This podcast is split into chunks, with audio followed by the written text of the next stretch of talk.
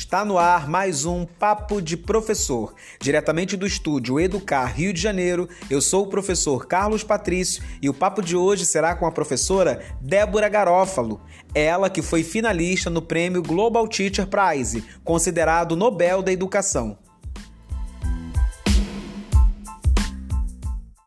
Olá, professora Débora, muito obrigado por participar do nosso podcast Papo de Professor. É um prazer imenso tê-la conosco é, para falar de educação. Seja muito bem-vinda. Oi, Carlos e todos os ouvintes. É um prazer estar aqui com vocês, falando sobre educação no Papo de Professor. Professora, fala um pouquinho para a gente como é que está sendo esse momento tão diferente para todos nós, né? O novo coronavírus é, trouxe diversas emoções e, ao mesmo tempo, é, nos obriga a recriar, a reinventar como tem sido e como você tem feito né, para enfrentar, né, para evitar a solidão, né, para distrair, como tem feito também, como tem realizado o seu trabalho mediante a todo esse isolamento social. Oi, Carlos, obrigada pela, pela sua pergunta. Eu acho que nós estamos vivenciando um momento atípico na nossa história, né? Porque se a gente olhar um pouquinho para trás, nós tivemos a gripe espanhola mas com um período menor do que foi realmente toda essa pandemia e todo esse caos que nós estamos vivenciando. Então, eu acho que é um desafio para todos nós professores essa questão de termos que nos reinventar, né, diante dessas adversidades e poder também, então, caminhar é, para transformar essa aprendizagem, para que a nossa voz pudesse chegar até os estudantes. Então, acho que é um momento bem delicado, realmente. É um momento onde menos é mais, né? É um momento para que a gente possa chegar de maneira simples, de maneira híbrida aos nossos estudantes, para que a gente não aumente a desigualdade social, né? Então, eu acho que é super importante a gente ter em mente essa questão para que a gente realmente não reproduza uma desigualdade ainda maior e que, muito pelo contrário, né, que a gente aprenda com essa pandemia a olhar para essa questão da desigualdade social e investir realmente em condições de ofertar para os nossos estudantes. Professor, a gente sabe que uh, existe um distanciamento muito grande, né? Quando a gente fala das novas tecnologias, uh, dessa educação remota, porque em alguns lugares é, estão sim tentando fazer EAD, né? Em alguns lugares com muito êxito. Uh, e outras cidades a educação remota, né? Seja com atividades impressas, né? Seja pelo contato e a interação pelo WhatsApp. A gente sabe que não alcançamos a todos, que é, nem todas as famílias e nem todos os alunos têm acesso à internet, a uma boa internet. Né? O aparelho celular também é um material de trabalho das famílias e às vezes impossibilita é, o contato direto com atividades programadas pela escola ou por uma rede. É, você acredita que podemos sim alcançar os alunos com outras formas, né, com outros formatos de interação? Eu acho que nesse momento nós estamos ainda realmente aprendendo, né? Todos nós fomos pegos de surpresa, existia uma expectativa aqui no começo que a gente suspendesse as aulas por uma ou duas semanas, e em muitos lugares, como aqui no estado de São Paulo, nós já estamos há 60 dias, né, sem as aulas presenciais. Então, é o momento que nós ainda estamos aprendendo, estamos avaliando. Eu acho que quem realmente entende muito desse assunto e precisa ser ouvido nesse momento é o professor por justamente estar ali em contato com o território educativo. É, é, fato os pontos que você trouxe, né, que nós ainda não temos é, uma igualdade, principalmente de aparatos tecnológicos distribuídos em, por todo o país. Eu acho que isso é um grande aprendizado disso, mas é, eu acho que a gente tem que comemorar os avanços que nós estamos tendo, inclusive nesse momento, e muito idealizado pelos professores, de encontrar maneiras híbridas para que esse ensino chegue, né? Você mesmo citou maneiras remotas, né? E eu vou trazer alguns pontos aqui, né? No estado de São Paulo, nós desenvolvemos é, o centro de mídias, é uma oportunidade, então, para os estudantes e professores poderem estar integrando essas aulas em tempo real, né, com aulas ao vivo, com interação e com um diferencial que é ter o acesso, então, pelo celular, né, ter esse, esse acesso e com os dados patrocinados pelo governo do estado. Eu acho que isso é um, um grande passo que nós estamos dando. Por outro lado, nós também entendemos, apesar de ter várias pesquisas, né, estatísticas, falando que hoje existem mais celulares do que pessoas, a, a gente também então fez parcerias com a televisão para que esse ensino ele pudesse ser justamente híbrido e que a gente não alavancasse a desigualdade. O que não poderia ser feito era realmente não fazer nada diante desse cenário. Né? Eu acho que aí sim seria algo muito agravante, porque logo nos primeiros momentos de suspensão das aulas, as escolas particulares, as redes particulares de ensino no nosso país, elas tiveram uma resposta muito mais rápida, porque elas já possuem sistemas em que o aluno, então, ele estuda de maneira híbrida, né? Então, tudo isso eu acho que vai gerar um grande aprendizado para que a gente encontre realmente, fortaleça as redes de ensino de maneira híbrida. Igual tem alguns estados, principalmente no Nordeste, que o meio, que é uma tecnologia muito utilizada, né, é o rádio. Então, muitos municípios, né, principalmente então é, municípios do Nordeste têm utilizado o rádio como uma maneira de não deixar esses alunos sem aula. Mas é claro que eu acho que esse cuidado, esse olhar de não aumentar esse distanciamento, né, e aumentar essa desigualdade social, é um dever que todos nós precisamos ter muito em mente. E reforçar políticas públicas, principalmente federais para que a gente aumente a questão da conectividade, né? Porque conectividade ela não é uma questão de luxo, ela é hoje fundamental, essencial e precisa chegar em todas as residências e todas as escolas do nosso país. Sim, professora, concordo plenamente com que é, você falou agora. E a gente vai continuar batendo esse papo que está interessantíssimo. Mais uma vez, muito obrigado. É um prazer estar falando com a primeira professora brasileira, né, que esteve aí frente a um trabalho lindíssimo, está fazendo frente a um trabalho lindo é, para incentivar, para inspirar. E falar sobre inspiração, é, falar da professora Débora é falar sobre inspiração, né? É, como, qual é o seu sentimento, né, quanto professora, né? de escola pública, é, sendo a primeira professora brasileira no maior prêmio de educação do mundo perante a essa pandemia. Né? Qual é o seu sentimento? Né? É, é, existe uma responsabilidade maior? É, você se cobra muito? Fala um pouquinho para gente. Super obrigada pelo carinho. Eu fico muito feliz de ter oportunidade aqui no Papo de Professor, de poder dialogar, de falar de educação, mas também de receber esse carinho eu acho que ser a primeira mulher a, a estar né, entre os melhores do mundo me traz sim esse peso. Me traz uma angústia de poder dar voz aos nossos professores, de ter essas altas expectativas que nós esperamos para os nossos alunos, também para os nossos professores, e principalmente é, de não aumentar, então, e de olhar para a escola pública com um olhar realmente diferenciado. Eu acho que o peso de estar entre os melhores do mundo é um pouco disso.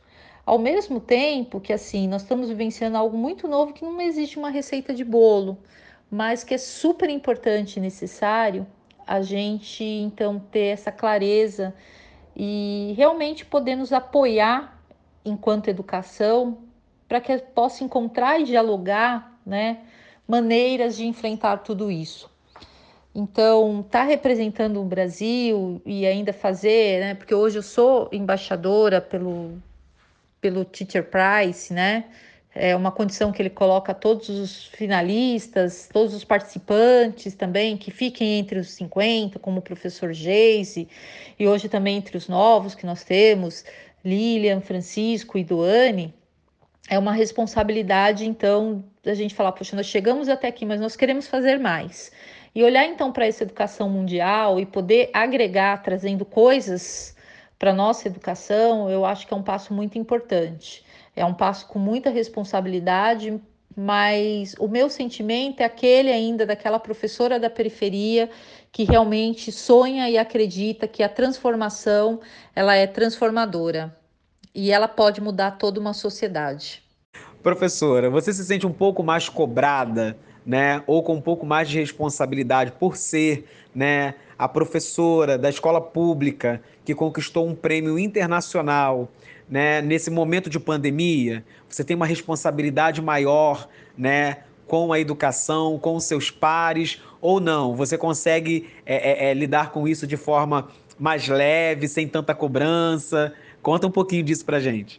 Carlos, quando a gente chega assim tão longe, né, de ver um trabalho reconhecido, e mais do que isso, né, ver um, eu, estou tendo a oportunidade de ver um trabalho replicado é, em alguns países, como Argentina, Londres, França, Estados Unidos, e ver ele realmente se tornar uma política pública aqui no estado de São Paulo, né? Hoje o trabalho de robótica com sucata, ele é uma política pública para todo o estado, ele já está nas redes estaduais de ensino para impactar 2 milhões e meio de estudantes do sexto ao terceiro ano do ensino médio, mas fora isso é um trabalho que que está impactando também os professores, né? E o próprio Brasil como um todo, principalmente daqueles que me procuram, falam assim, professora, como é que eu trago esse trabalho? Justamente por ele ter esse olhar que ele pode ser para todos e que robótica e ensino de programação é para todos.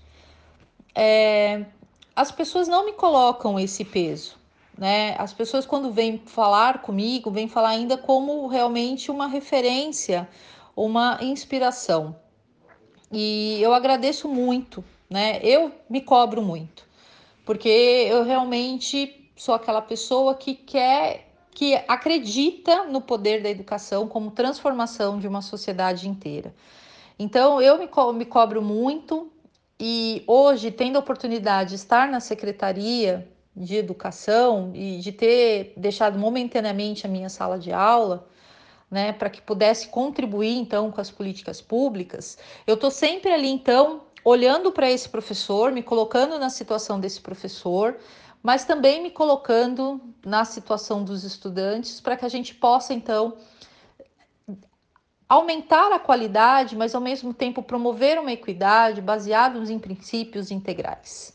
Então, eu me cobro muito e eu sou uma eterna otimista que a gente vai conseguir sim reverter. Eu acho que nós conseguimos caminhar um pouco, né? As, nós temos notícias muito ruins sobre a educação no nosso país, mas também a gente tem que honrar esses professores que vêm fazendo do chão da escola pública realmente um lugar melhor.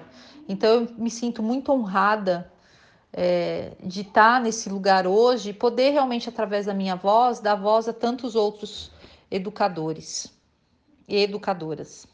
O trabalho com projetos é algo sensacional. A possibilidade de transformar vidas, de realizar uma educação transformadora e inovadora. Qual é a dica que você dá para professores, gestores, diretores ou coordenadores pedagógicos é, que estão pensando em realizar um projeto, estão iniciando um projeto, ou que tiveram que dar até aquela paradinha, né, no momento que estávamos iniciando o diagnóstico, para começar de fato um projeto é, para transformar, para modificar, para alcançar metas? Qual é a dica que você dá para quem está pensando no retorno ou até mesmo nesse momento de pandemia em realizar um projeto? Super importante a sua pergunta, né, sobre projetos, porque ela realmente ela traz a oportunidade de trabalhar com uma coisa que para mim é muito importante, que são as metodologias ativas. Seja ela entre pares, seja ela para personificar o, processo de ensino-aprendizado.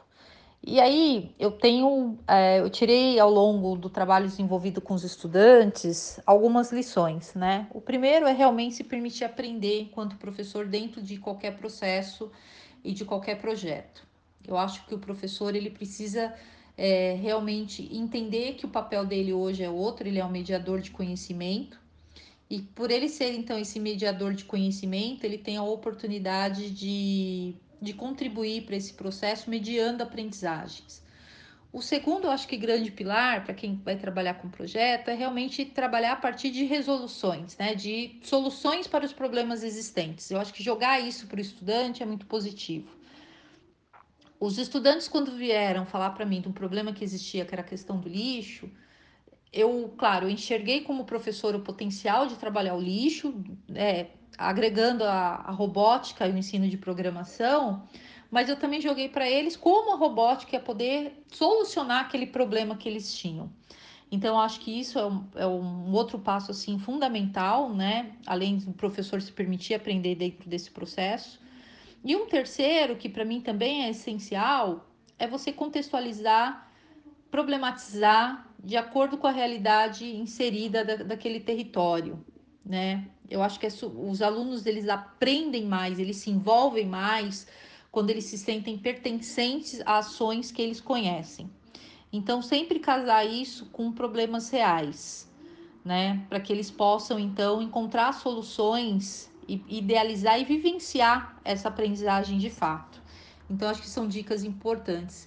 E, por fim, realmente promover um ensino que seja significativo, né, e que seja baseado nas metodologias ativas, que vise realmente tirar esse aluno da passividade, trazer ele para o centro do processo de aprendizagem, para que ele possa construir e buscar o protagonismo juvenil, que é o que todos nós aí, educadores, é, buscamos nesse momento, né? Inclusive no meio da pandemia é possível fazer isso. É possível mesmo que com aulas mediadas por tecnologia a gente consiga então trazer essa questão do protagonismo é, para esse momento tão difícil. Há muito tempo já vem se falando sobre a educação, sobre a transformação que é preciso acontecer, sobre a mudança que a escola precisa sofrer. De forma obrigatória, isso está acontecendo. Tem um ditado que diz que se não for pelo amor, vai ser pela dor. É... O que a gente pode esperar da educação pós-pandemia? Pós-pandemia, nós podemos esperar uma educação diferente da que nós tínhamos. Nós também não, não somos as mesmas pessoas hoje para lecionar, né? Muito pelo contrário, nós somos outras pessoas. Ah, então, nós podemos esperar uma educação diferenciada e, e por conta disso, nós vamos vivenciar outros momentos.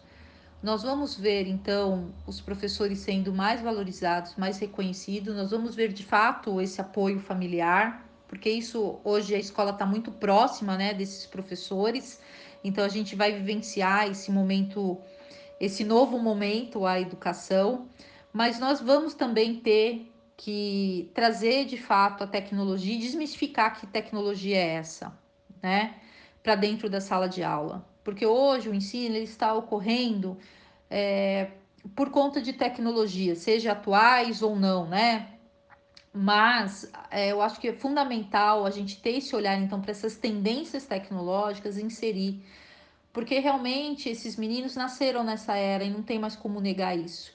Então, nós vamos vivenciar uma revolução dentro da, da sala de aula e de todas as salas de aula, porque os professores e estudantes estão passando por transformações com a pandemia, diversas redes de ensino tomaram é, atitudes diferentes. É, conhecemos aí diversas ações e sabemos também que algumas cidades cancelou-se a aula e pronto. Não existe nenhum tipo de atividade para os alunos que estão em casa. A educação infantil é algo muito preocupante, porque também é uma discussão que vem acontecendo nesse período de pandemia oferecer atividade, não oferecer. Diversas situações estão ocorrendo dentro do nosso país, como professores super cansados, né, porque precisam produzir conteúdo, é, famílias também super cansadas, estresse emocional, crianças muito pequenas com um número de atividades muito grandes. É preciso ter um cuidado enorme com essas atividades no período de pandemia. Quais são as orientações que você poderia dar para o professor da educação infantil, né, com a elaboração dessas atividades e também para as famílias? Bom, não existe uma receita de bolo. Eu acho que, sem dúvida, a educação infantil, e não só a educação infantil, ah, os anos iniciais têm sofrido muito porque essas crianças elas não são autônomas, então elas dependem também dos pais que muitas vezes estão distribuindo a estão distribuindo essa atenção com o teletrabalho, né? Ah, de modo geral, assim como eu disse na minha fala inicial, eu acho que menos é mais. Então, eu acho que é essencial é, trazer uma rotina para essas crianças. Então, o professor lá organizar junto com os pais uma rotina, porque dentro da escola tudo é gerenciado por uma rotina, e explorar questões que são de fácil acesso nesse momento, como explorar o corpo, né? Explorar sons, explorar cores, explorar histórias e trazendo também atividades que sejam meio que mão na massa para que essas crianças possam vivenciar. A educação infantil e também o, os anos iniciais são períodos que as coisas ocorrem de uma forma muito concreta, né? De experimentação, de observação. Então, vou trazer um exemplo aqui para você, a historinha do pé de feijão, né? E encanta as crianças, porque realmente ela vai vendo esse desenvolvimento desde aquele feijãozinho, aquele brotinho, até ela virar uma folha, até ela começar a crescer enfim, e tudo isso causa esse encantamento. Então, trazer coisas que hoje são possíveis os pais realizarem em casa ajuda. Outra coisa que ajuda realmente é uma sensibilização e uma orientação de fato com esses pais, né? Seja por qualquer meio hoje que exista e possibilite que isso ocorra. Então, trazer uma contação de histórias, né, que isso faça parte da rotina dessas crianças, é importante, porque nós temos estudos assim comprovados que os alunos que tentam desde o começo dos anos, né, iniciais de vida, contato com livros, eles são, eles atuam melhores. Então, é importante a gente ter esse olhar, a gente ter essa diversificação para que os professores proponham atividades que hoje são factíveis com as diversas realidades que nós temos no nosso país, mas que principalmente seja um momento também de descobertas, sabe? E pode ser coisas simples, como ah, por favor, vamos fazer hoje uma representação do que vocês mais estão sentindo falta da escola. Isso também ajuda, principalmente pelo lado socioemocional, né? Porque essa criança ela está sofrendo, ela está longe desse convívio e é super importante então ter em mente como trabalhar essas vertentes e trabalhar essas, essas diversas possibilidades. É, eu principalmente assim resido aqui em São Paulo, a gente sempre viveu uma vida muito corrida, é, onde muitas pessoas deixam realmente de almoçar mas também é visível que a quantidade de trabalho, mesmo em, em, em teletrabalho, ela aumentou muito. Mas você está próximo ali, então você pode sanar alguma dúvida, você pode dar uma atenção, senta-se de novo na mesa para, para fazer as, as refeições, assistem juntos algum filme. Então, tudo isso tende também a permanecer pós-pandemia, né? A criar esse vínculo. Mas também acho que vai caber assim uma conversa, né? E, e para que a gente possa também se policiar enquanto pessoas é, da rotina de atividades entre o trabalho e também a atenção familiar, né? Para as crianças, eu acho que é um momento muito especial, porque elas estão podendo realmente vivenciar dentro de casa. Então, trabalhar algumas questões como direitos humanos, eu acho que vai ser essencial também pós-pandemia, porque nós também temos uma realidade muito diferente dentro do nosso próprio país, né? Nós temos é, algumas crianças que são mais privilegiadas, outras que nem tanto, né? Por até desconhecimento do, dos pais, eu já vivenciei um pouco isso, fazendo um trabalho de combate ao trabalho infantil, junto com os alunos, em que os pais achavam normal as crianças trabalharem, as crianças deixarem de ir na escola para fazer almoço, cuidar da casa. Então, são questões que eu acho que a gente precisa levar no centro do processo de aprendizagem, porque é importante, então, para que os estudantes também é, e os pais possam refletir sobre essas questões e se apoiar para melhorar esse relacionamento familiar. Muitas das questões que ocorrem fora da, da escola, elas acabam caindo, então, dentro do processo da escola. Então, é muito importante a, a gente ter isso como meta e, e ter esse olhar que educação em direitos humanos é algo que precisa ser trabalhado dentro das escolas. São muitos questionamentos, né, professora? A gente vê aí diversas pessoas que estão fora do contexto escolar fazendo perguntas e respondendo as perguntas que são feitas, como se fosse talvez muito fácil ocupar esse espaço que pertence a outro. É... Outras perguntas surgem, por exemplo, sobre a tecnologia. Para alguns é algo muito fácil, para outros algo de outro mundo. Pessoas ainda pensam que tecnologia está muito ligada à questão do computador. Mas será que é possível sim a gente acreditar, a gente falar de tecnologia, mesmo sabendo que a desigualdade é uma realidade e que muitas escolas ainda têm o mínimo para que realmente possam até mesmo funcionar? A questão da tecnologia ela ainda é um, um tabu grande que precisamos enfrentar. Eu que tenho a oportunidade de escrever sobre em duas colunas, né, uma no, no UOL e outra na Editora Moderna, e por muito tempo escrevi para a revista Nova Escola, tenho, assim, sinto isso na pele, né? Cada artigo meu falando sobre tecnologia ou como vivenciar, os professores trazem, então, sempre o ponto e querem realmente saber, mas olha, você fez isso com quantos alunos dentro da sala de aula, né? O que, que você tinha? Você tinha computador, tinha internet, enfim. E se a gente usar o próprio exemplo do trabalho de robótica com sucata, a gente viu, a gente vai verificar que ele é muito mais é, para uma tecnologia social, né? Que só depois de um tempo, né, ele volta mais para a cultura maker, para esse pilar da cultura maker, e só depois de fato, então, ele integra a questão da robótica, né? Apesar que cultura maker também é robótica, é bordado, é linguagem de programação, porque usa a mão para fazer. Mas eu acho que a gente ainda tem um passo grande para dar aqui no nosso país, e não só no nosso país, em outros países também, eu tive oportunidade de palestrar em alguns países, e de ver que a tecnologia é um tabu ainda mundial para se vencer. E ela traz algumas vertentes muito interessantes, porque as pessoas ainda confundem muito que tecnologia é essa. Então, primeiro, a tecnologia ela é uma propulsora aprendizagem, né? Isso a gente tem sempre que ter em mente. Tecnologia por si só ela não traz aprendizagem, né?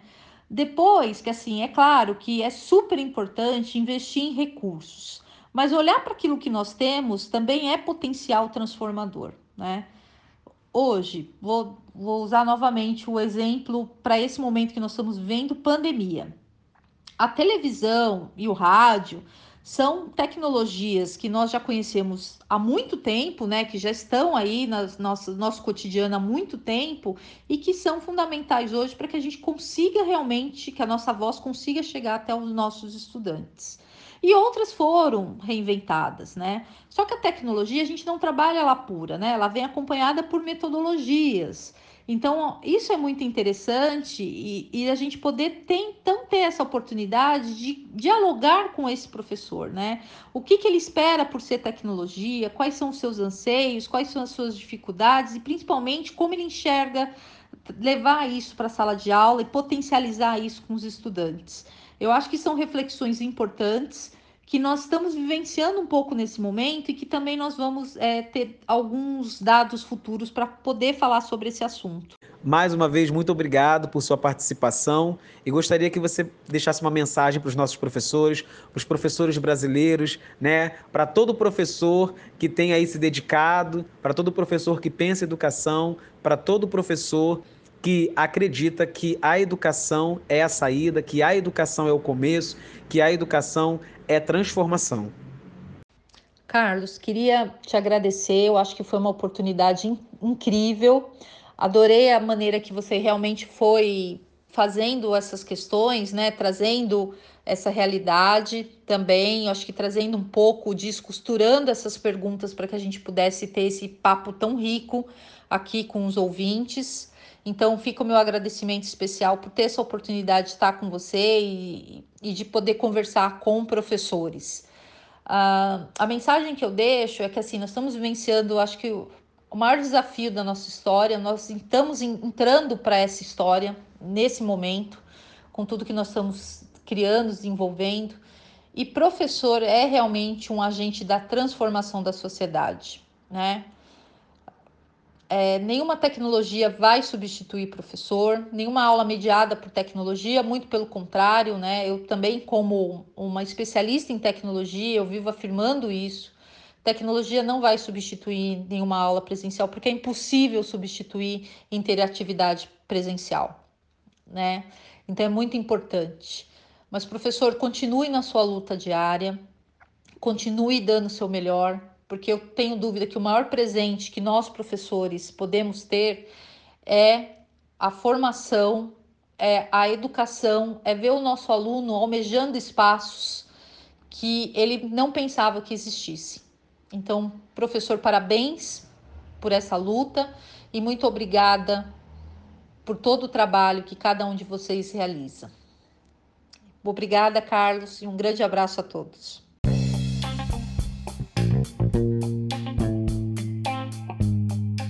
Não sai daí que já já vai começar o momento emocional com Ângela Torres. Aproveito para divulgar o telefone de contato para aqueles que se interessarem pelo trabalho da psicanalista Ângela Torres. Anota aí: 21 98401 7445. Vou repetir: 21 98401 7445.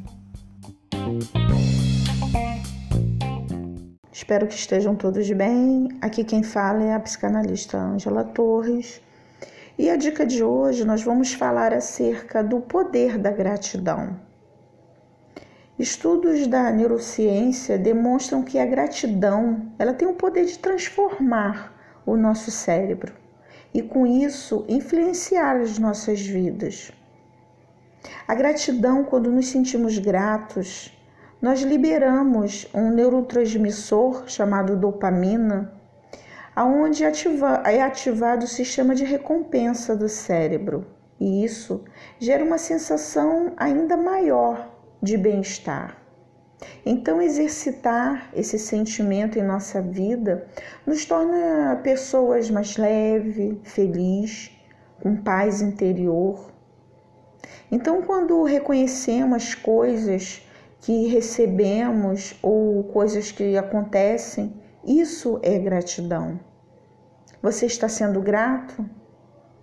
Quando você acorda pela manhã, né, tem essa dádiva de abrir os seus olhos, de estar respirando, de estar enxergando, de estar caminhando, de estar bem com saúde. Você agradece? Então nós devemos desenvolver esse ato que é muito benéfico em nossas vidas, de ser grato. Grato pela vida, pelo ar que respiramos, pela nossa família, pelo nosso trabalho, enfim, por tudo, sermos gratos. E eu sou muito grata pela oportunidade de estar aqui nessa, nesse momento gravando essa dica para vocês. Ok? Então fica essa, essa dica. Vamos exercitar a gratidão diariamente, ok? Um beijo no coração de vocês. Sou grata por essa oportunidade de estar me comunicando com vocês, ok? Um beijo no coração de vocês e até a próxima dica.